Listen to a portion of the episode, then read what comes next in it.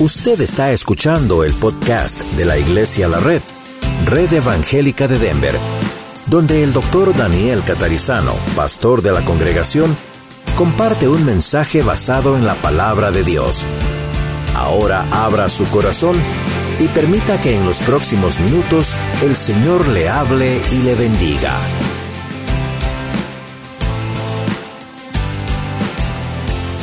Somos un cuerpo, amén. Una familia. Estamos en Primera Pedro haciendo una serie de mensajes ya por varios domingos y hay varios domingos más con esto. Estamos en la primera carta del apóstol Pedro, inspirado por el Espíritu Santo, escribe lo que vamos a leer hoy, ahí en Primera Pedro capítulo 1, 22 al 25. Bueno, hoy, como les dije antes, uno de los domingos de usualmente menor asistencia en cualquier iglesia, en cualquier lugar, porque está el 4 de julio cerca, pero tenemos una buena asistencia nosotros aquí hoy, inclusive gente que nos visita y todo, así que espero que se sientan cómodos. Posiblemente han recibido ya una bolsita roja allí que tienen adentro algunas cosas para ustedes como regalo y una tarjeta también para que nos dejen con sus peticiones de oración y todos los datos que podemos tener. Eso es bueno para los que oran durante la semana, todos los que estamos orando por ustedes también. Sin compromiso. Así que aquí estamos estudiando la palabra de Dios, para eso nos congregamos en este país de libertad durante este fin de semana donde celebramos también esa libertad. Pero en 1 Pedro capítulo 1 versículo 22 al 25 la palabra de Dios dice, habiendo purificado vuestras almas por la obediencia a la verdad, mediante el Espíritu para el amor fraternal no fingido, amaos unos a otros entrañablemente de corazón puro, siendo renacidos no de simiente corruptible, sino de incorruptible por la palabra de Dios que vive y permanece para siempre. Porque Toda carne es como hierba y toda la gloria del hombre como flor de la hierba. La hierba se seca y la flor se cae, mas la palabra del Señor permanece para siempre. ¿Ven? Bueno, les voy a leer la traducción completa. ¿Qué quiero decir con esto? Tanto en inglés como en español tenemos en nuestras Biblias la traducción correcta. Pero como el idioma original o los idiomas originales de la Biblia, griego, arameo, hebreo, etcétera, son a veces un poco complicados de traducirlos en cada palabra, porque sería muy largo todo lo que hay que escribir. Yo les voy a leer una traducción más literal y correcta de este versículo, o de estos tres versículos, y ustedes se van a dar cuenta, aparte de que nos indica más la enseñanza, ustedes también se van a dar cuenta por qué nuestras Biblias están traducidas simplificadamente. Tendríamos una Biblia muchísimo más grande de la que usted tiene en sus manos en este momento. Esta es la versión completa de esos versículos que leímos. Por lo cual, habiendo purificado vuestras almas por medio de vuestra obediencia a la verdad, resultando en no un afecto asumido, sino un afecto genuino por los hermanos, un afecto y cariño que brota de vuestros corazones por el placer que tomáis en ellos, desde el corazón, ámense con un amor intenso y recíproco que brota de sus corazones, debido a su estimación de la preciosidad de los hermanos y que es divinamente autosacrificial en su esencia, habiendo sido engendrados de nuevo a través de la palabra de Dios que vive y permanece. Porque toda clase de carne es como la hierba y toda clase de gloria es como la flor de la hierba. La hierba se marchita y la flor se cae, pero la palabra del Señor permanece para siempre. Y esta es la palabra que en la declaración de la buena noticia fue predicada a usted. Imagínense, si cada versículo de la Biblia tuviera que indicar tanta cantidad de palabras para decir exactamente lo que viene del original. Por eso predicamos, por eso enseñamos en parte, para poder explicar esas cosas allí que no faltan, simplemente aclaran lo que el concepto quiere decir. Hemos estado hablando por varios domingos, como dije en primera Pedro, acerca de la salvación, acerca de aún ángeles que les gusta mirar lo que el Señor está haciendo con usted y conmigo a través de nuestra vida aquí en la tierra. Hemos estado hablando acerca de los profetas, qué fue lo que profetizaron. Hemos hablado acerca de nuestra salvación, que es como un gran tesoro del cual podemos nosotros depositar y sacar, como quien dice, mientras estamos aquí para aprovechar nuestra vida humana como debe ser. Y el domingo pasado que tuvimos bautismos también, igual seguimos en esta serie y estuvimos hablando acerca de, bueno, algo que el Señor muy claramente nos dijo, ¿verdad? Nosotros fuimos rescatados de una vana manera de vivir con la preciosísima sangre del Señor Jesús. No con cualquier precio, sino con la sangre de Jesús. Y ah, hablamos de la resurrección de los muertos y dijimos que Jesús murió en la cruz pagando por nuestros pecados, pero resucitó para nuestra justificación y porque Él vive nosotros viviremos y porque Él vive nosotros tenemos una nueva vida hoy. Si Jesús hubiese quedado en la tumba, ahí hubiese quedado todo, como pasa con otras religiones. Pero en el caso nuestro, Jesús se levantó de los muertos. Eso es muy importante recordarlo siempre. Amén. Usted sabe por qué nos reunimos el día domingo, ¿verdad? No es la tradición religiosa simplemente. La idea es que este día, primer día de la semana, fue el día que resucitó el Señor Jesucristo. El primer día de la semana, muy de mañana, las mujeres fueron al sepulcro y encontraron la tumba vacía y ahí un ángel apareció y dijo, ¿por qué buscáis entre los muertos al que vive? No está aquí, ha resucitado. Entonces los cristianos cambiaron el sábado al domingo, los judíos cristianos cambiaron del sábado al domingo simplemente porque comprendieron la idea original del día de reposo separado y ahora la idea del reposo de Dios que da a cada corazón cuando nos entregamos a Cristo. Así que por siglos la iglesia primitiva se reúne y se seguirá reuniendo el primer día de la semana. No hay nada malo con reunirse otro día, pero este día es el día más significativo. ¿Cuántos de ustedes sabían que las veces que el Señor Jesús apareció resucitado a los discípulos, que la Biblia dice por 40 días antes de regresar a los cielos, Jesús apareció, ¿recuerdan? ¿Se dio cuenta que siempre fue un domingo? Quizá no prestó atención, dice, siempre fue el primer día de la semana. Es algo muy interesante y la iglesia primitiva siempre predicaba no solo la crucifixión, pero la resurrección de Cristo. Es por eso que en los templos cristianos usted ve una cruz, pero no ve un crucifijo, ve una cruz, no ve a Cristo colgado.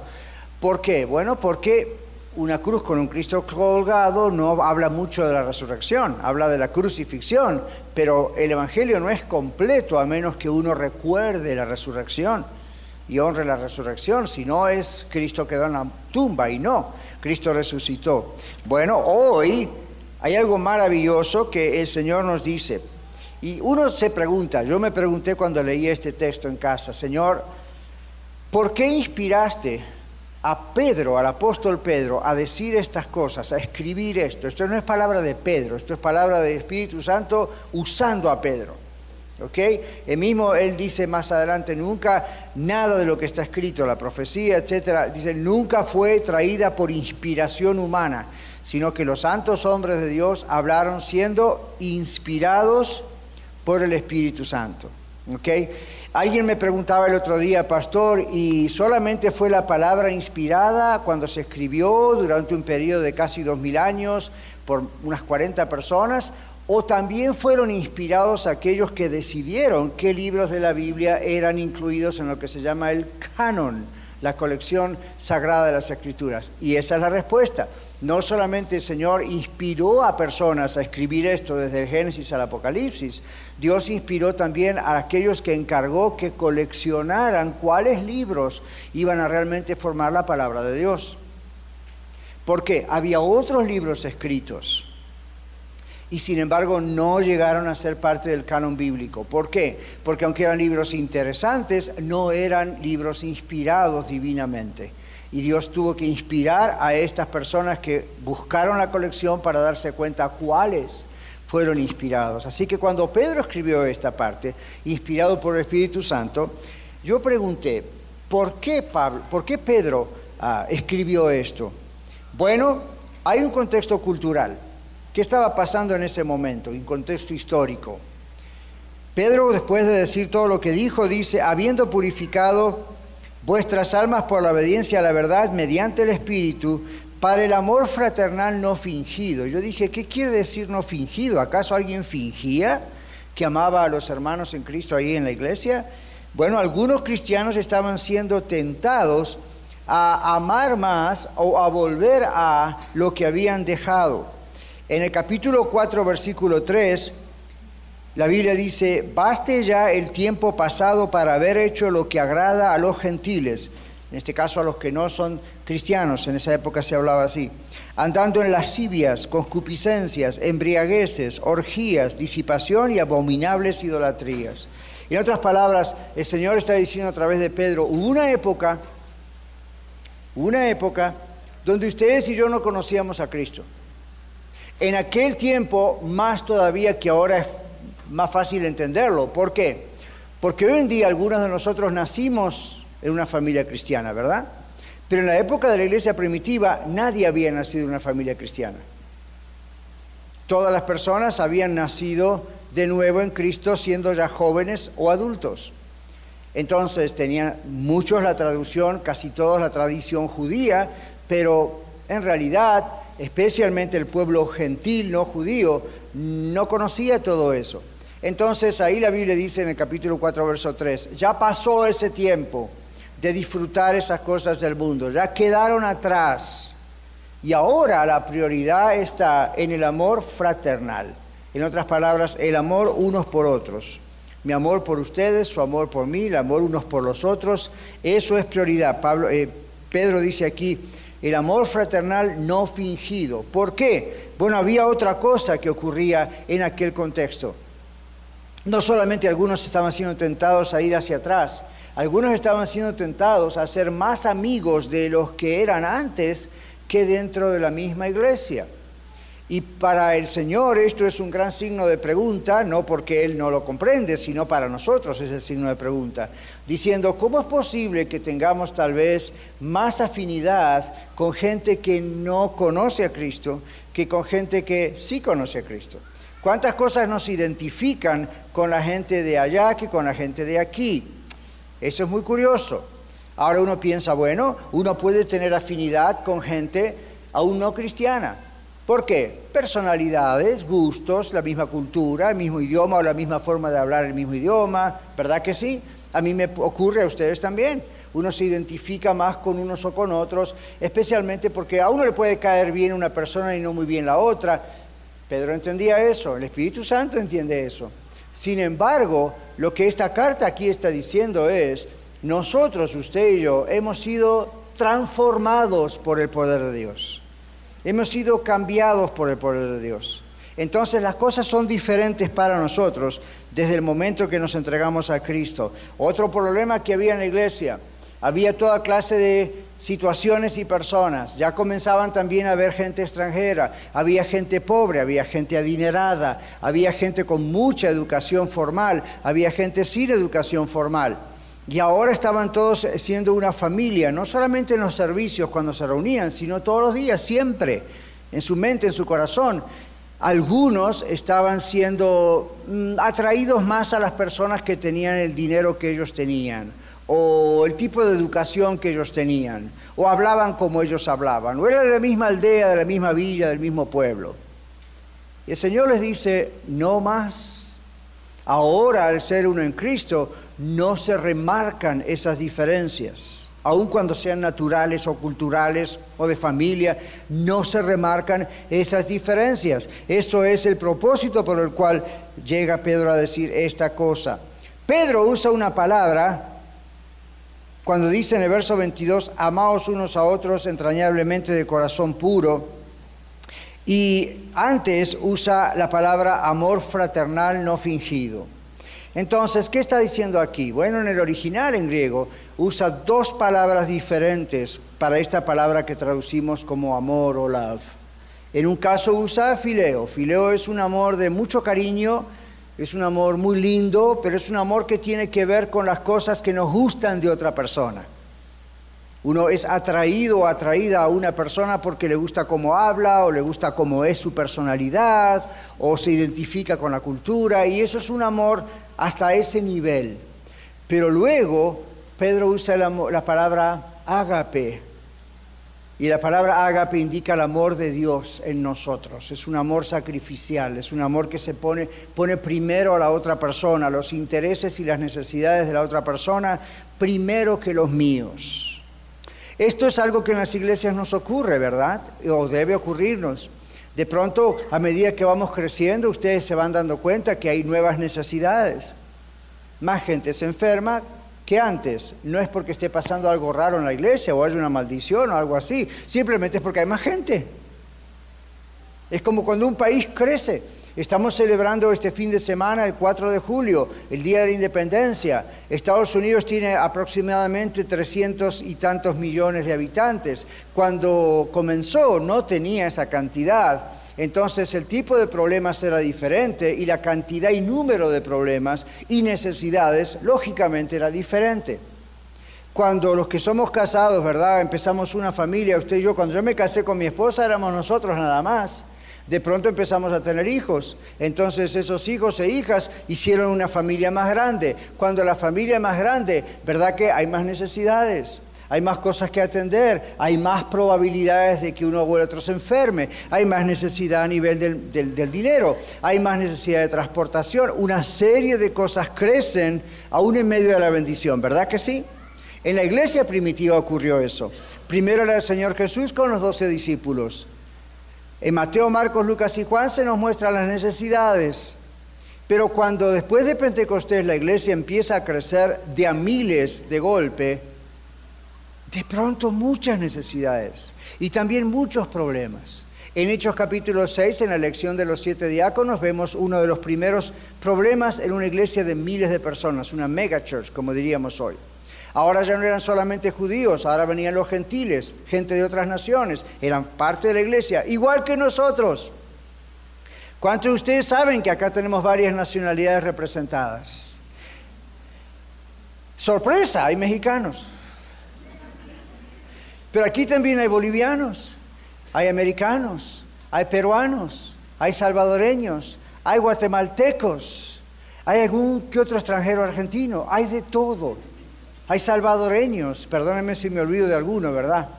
Pero verdad, cada vez vamos creciendo y cada vez hay más mezcla de nacionalidades. Y eso es hermoso. Y así ocurría en la iglesia primitiva. No eran solamente ahora judíos, de pronto había gentiles y venían de diferentes partes del mundo alrededor, de diferentes países, con sus propias culturas. Algunos tenían mucha educación, otros apenas sabían leer y escribir. Algunos traían mucha riqueza heredada de sus padres, otro era el fruto de su trabajo.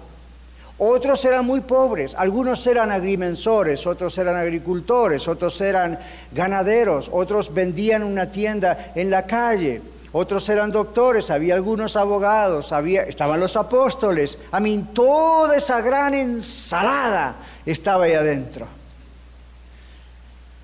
A veces cuando se dice aquí en inglés que América es un melting pot, yo digo que más bien es una gran ensalada, porque uno no, termina de totalmente un melting, ¿verdad? Como, como esa cera que se mezcla y se junta el Señor no pretende que nosotros dejemos de lado esas cosas culturales que son buenas. Lo que el Señor quiere es que nos prefiramos unos a los otros por sobre otras personas que no conocen a Cristo. Si bien el Señor quiere que vayamos a esas personas y seamos luz y sal de ellos y los amemos poderosamente para alcanzarlos para Cristo, no es verdad o me pasa solamente a mí, yo creo que no, pero yo le pregunto, ¿Me pasa solamente a mí que no puedo esperar el domingo para verlos? ¿Me pasa solamente a mí que pienso, oro y estoy en la semana pensando en ustedes? Y usted dice, le pasa a usted porque es el pastor.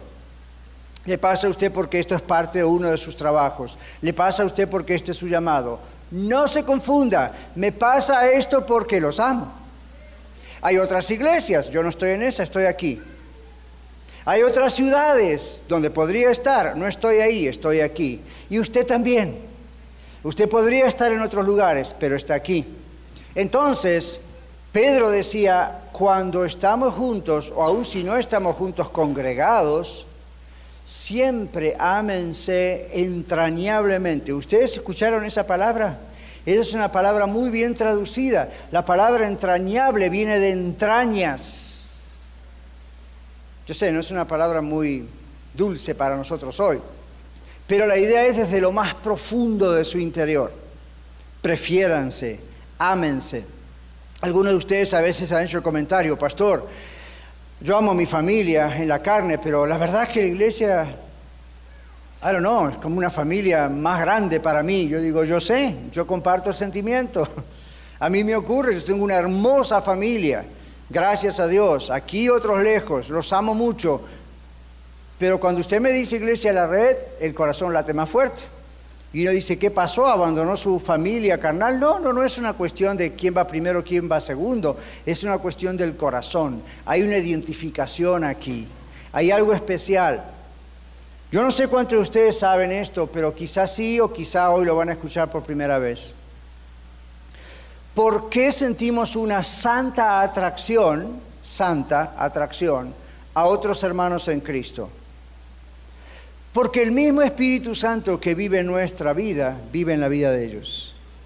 Y escuche esto, es como que el Espíritu Santo se atrae a sí mismo en el mismo Espíritu Santo que está en otros.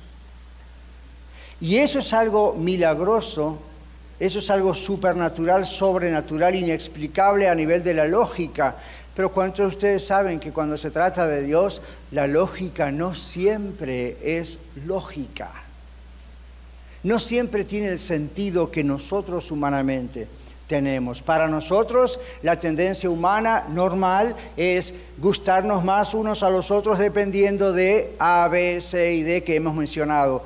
Para el Espíritu Santo es yo vivo en ti, yo vivo en ella, yo vivo en él, yo vivo en él y hay una atracción mutua constante de decir es el mismo cuerpo, es el mismo pueblo, es el mismo cuerpo de Cristo y eso es atractivo para el Señor.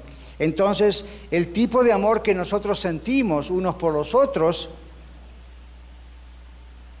viene desde nuestra conversión a Cristo.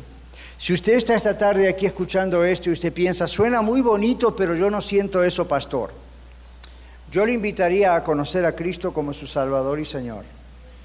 Comprendo que si usted no tiene a Cristo en su corazón, le cueste comprender lo que estoy diciendo, porque a mí también me costaría si no tuviese a Cristo. Pero este es uno de los grandes misterios que ocurren desde el momento que tenemos a Cristo en nuestro corazón. Me acuerdo cuando estaba pastoreando en una iglesia en la ciudad de Houston, una persona que era miembro de la iglesia, era, era, era, una linda miembro de la iglesia, una persona ya de unos 40 años aproximadamente, siempre estaba ahí fielmente. Un día enojada me dijo, pastor, yo no soy ratón de iglesia. Wow, dije hasta ahora yo no había visto ningún ratón. Y me dijo, lo que quiero decir es que yo no tengo que estar ahí en todo servicio, siempre, en cada cosa, y siempre, y siempre, y siempre. ¿Qué tiene la iglesia finalmente? Hermana, la iglesia tiene lo que parece que usted todavía no tiene en su corazón. Porque cuando usted tiene a Cristo en su corazón, usted ama el cuerpo de Cristo. No digo los servicios, los ministerios, los liderazgos. Ah, usted ama al cuerpo de Cristo. Cuando alguien se enferma, usted le visita. No todo el mundo lo puede hacer, pero trata de hacer algo.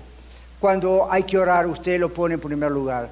A veces usted dice, yo haría esto, lo otro, pero este y otro tiene esta necesidad y me está diciendo. Y el libro de Santiago dice, no nos conformemos solamente con decirle, id en paz, calentados y saciados. Es una frase muy regular, muy religiosa como hoy diríamos, ¿verdad? Vaya en paz, voy a orar por usted.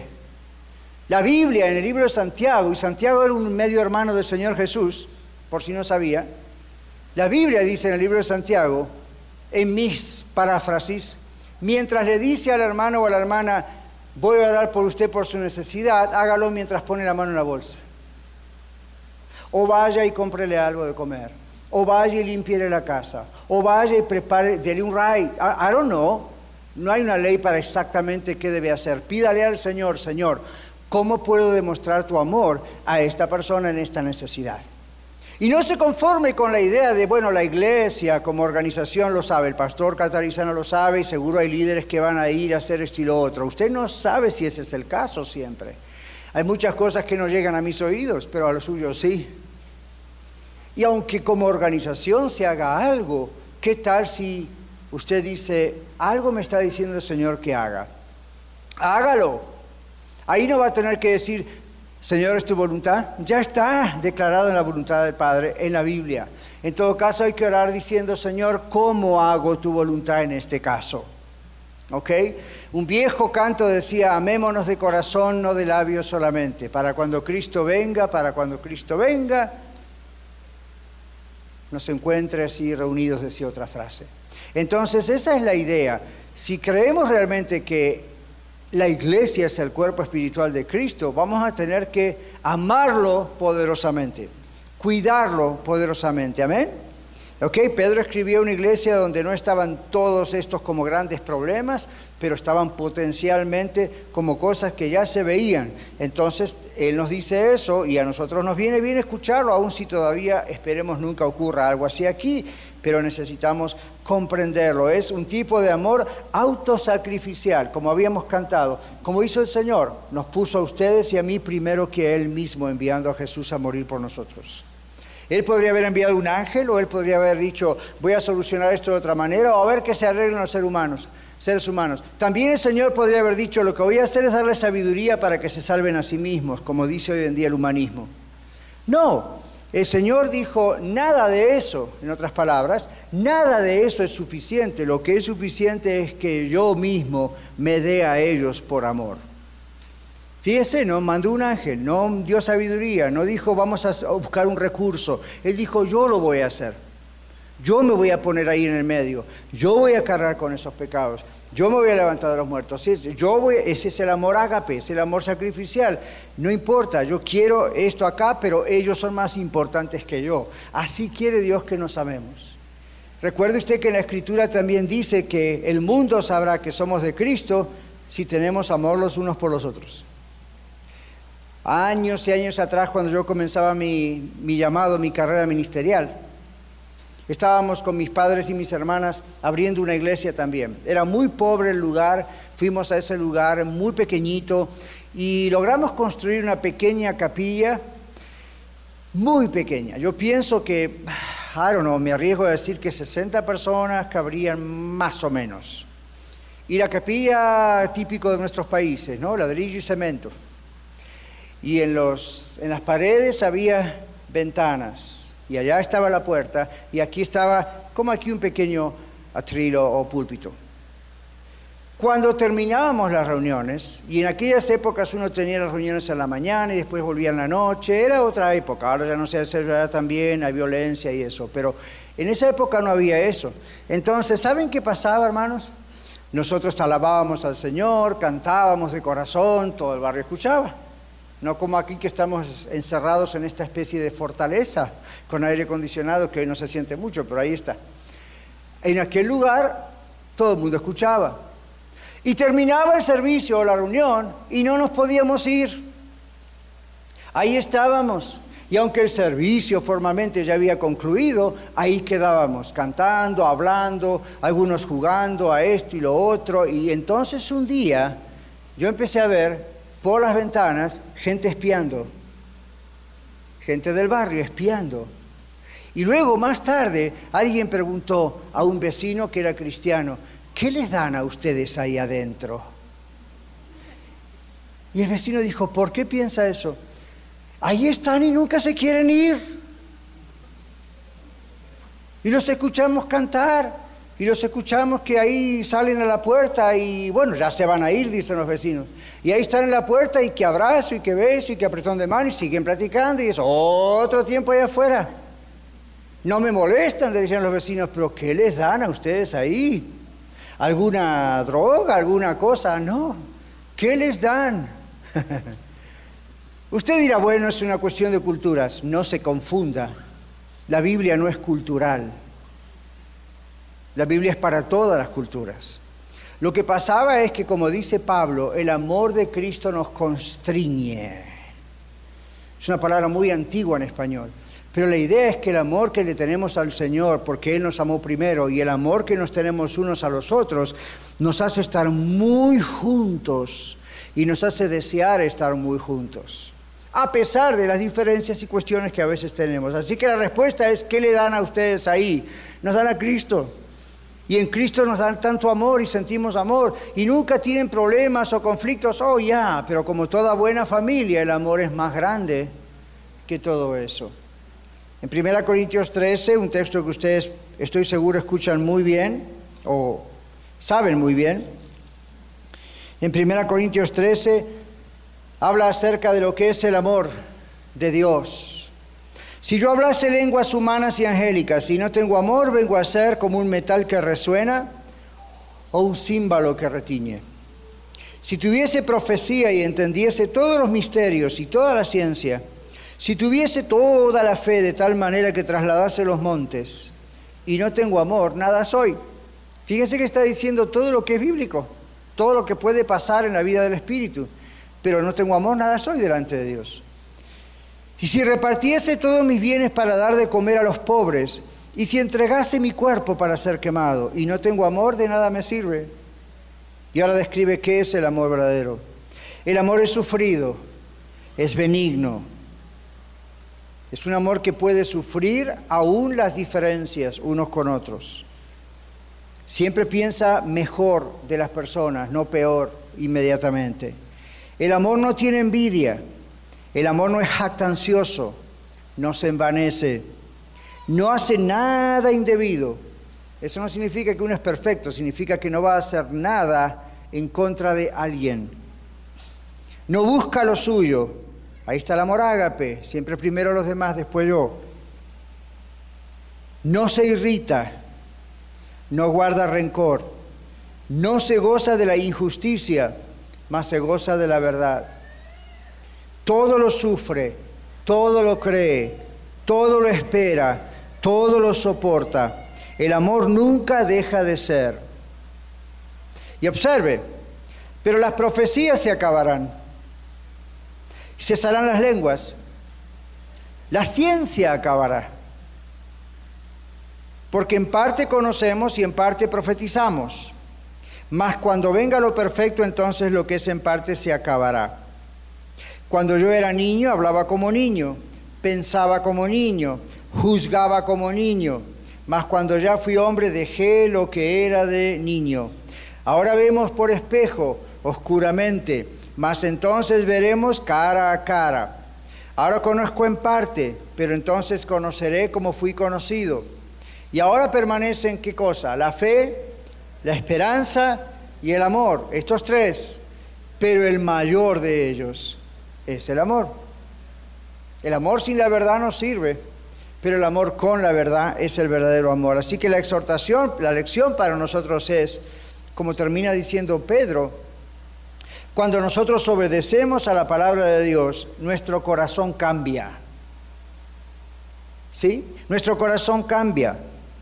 Y esa se purifica y esa purificación hace un lado el pecado. La obediencia a la palabra de Dios es ser obedientes al Señor. Nos transforma a usted y a mí de tal manera que resulta en un apego especial unos por los otros. Cuando alguien sufre, sufro. Cuando alguien se goza, me gozo. La Biblia dice eso. Gócense con los que se gozan, lloren con los que lloren unánimes entre ustedes, no altivos, no pagando mal por mal, ni maldición por maldición. El Señor dice eso, recuerden, cuando el Señor lo maldecía, Él no devolvía con maldición, dejaba toda esa causa al juez justo, a Dios, al Padre. Y hoy en día nosotros es igual, ¿verdad? Nosotros decimos, Señor, tú me has dado este poder, no me estás pidiendo que yo humanamente logre esto, tú me estás dando ese poder para poder amar de la manera que tú quieres que ame. Bueno, ¿cuál es la idea aquí? Hemos llamado a este título un amor celestial, divino. Nosotros tenemos esta capacidad de amar celestialmente, divinamente como Dios lo ha puesto. Y esto es el fruto del mismo Dios en nosotros. ¿Cuántos recuerdan Gálatas 5:22? Amor, el primer fruto gozo, paz, paciencia, benignidad, bondad, fe, mansedumbre, templanza. Todo eso tiene que ver con el amor. Está en primer lugar, es el gran título. Y usted dice, pastor, yo no puedo tener eso, usted tampoco. Humanamente no, pero con Cristo en mi corazón sí. Ahí está la capacidad de hacerlo así. Es cuestión de estar en comunión con Él, es cuestión de obedecerle a Él. Y usted va a ver que de adentro le surge un amor a Dios y un amor a los hijos e hijas de Dios que tal vez hasta ahora no tenía. Ya sea porque no conoce a Cristo todavía y debería conocerlo hoy o porque conociendo a Cristo no prestó atención a esto cuando el Espíritu Santo dentro mismo le está diciendo todos los días, a veces en la semana, que hay algo especial en la iglesia, no iglesia la red, en la iglesia, en el cuerpo de Cristo.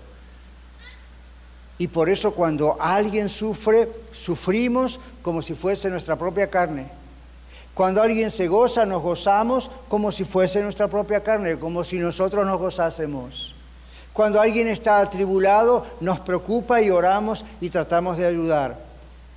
¿Sí?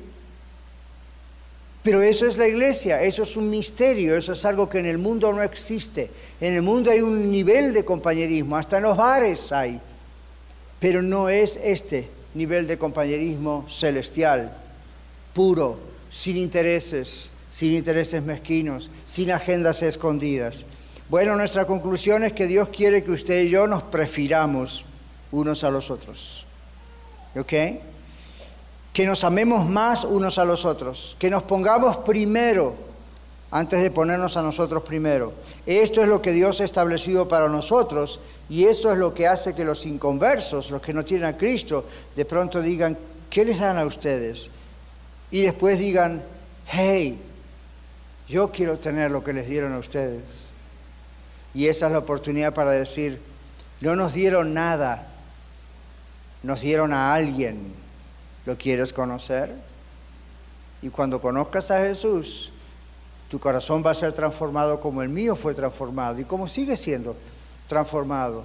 Y vas a comenzar a amar a otros que también aman al Señor en un nivel muy especial, muy diferente de los demás amores que se aman.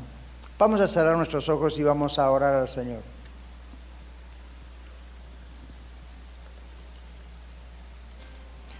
Padre, en este momento te damos gracias por tu palabra. Queremos obedecerla, queremos obedecerte a ti. Y Señor, queremos que tú nos perdones cuando descuidamos tu cuerpo. Y no que realmente aquí nadie lo haya hecho, pero aquí está la advertencia a la que llegamos en esta serie de mensajes. Ayúdame a mí, ayúdanos a todos nosotros. A amarte de tal manera que podamos sentir un amor tan especial por tus hijos e hijas, por tu iglesia, por tu cuerpo espiritual. Señor, y si aquí hay personas que no te conocen todavía, yo te ruego en el nombre de Jesús que en esta tarde abran sus corazones y reciban a Cristo como su único y suficiente Salvador y Señor.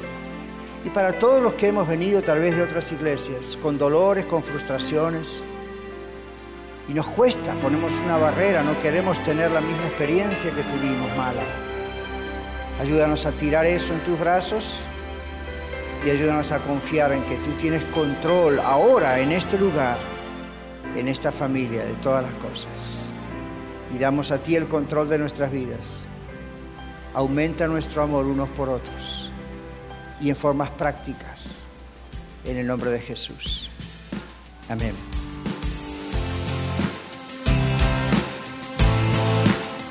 Muchas gracias por escuchar el mensaje de hoy. Si tiene alguna pregunta en cuanto a su relación personal con el Señor Jesucristo o está buscando unirse a la familia de la Iglesia La Red, por favor no duden en contactarse con nosotros.